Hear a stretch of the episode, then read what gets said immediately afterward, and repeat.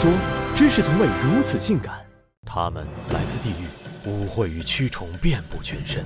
他们胸腔不再跳动，身体再无暖意，灵魂也不复存在。他们蔑视刀剑，唾弃枪炮，因为这些都无法撼动他们的意志。他们迷恋你的香气，渴望你的肉体。累累白骨将见证他们的崛起，而你不要忘，因为你早已惊扰了 zombie。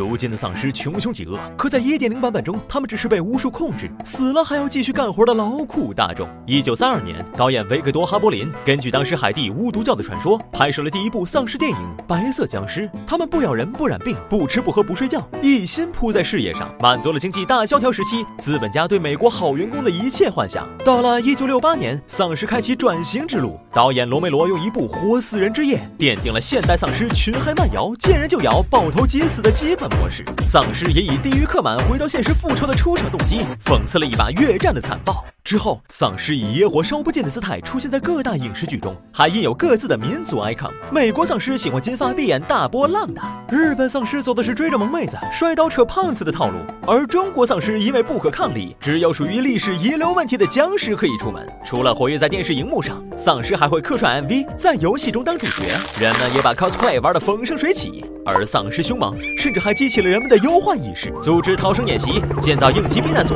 美国疾控中心甚至发布了预备案一零一，指导大家尸骸求生。虽说世间妖怪千千万，但能如此深入人心，引万人爆灯的，就只有丧尸了。在以吓人为目的的各种形象中，丧尸与正常人最相似。根据日本科学家提出的恐怖谷理论，这种接近程度能激发最强烈的恐惧感，而且丧尸化的过程并不复杂。路人假称丧尸，就像得了流感一样容易。丧尸的今天很可能就是自己的明天。就问你刺激不刺激？惊悚的画面，紧张的氛围，围观群众能体会到内啡肽的前中后调，并且。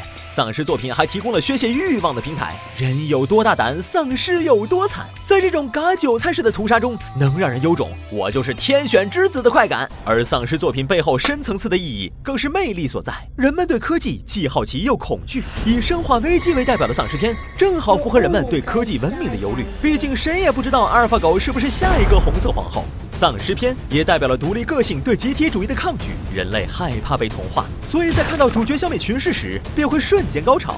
此外，极限的生存环境也最能激发人性，是相互信任、互相帮助，还是为了生存不择手段？这种抉择让丧尸片有了现实意义。当人类最终的敌人就是人类自己时，这才是真正的恐怖。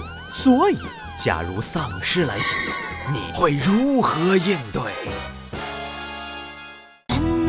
mother creeping maggot climbs out and mouse slowly.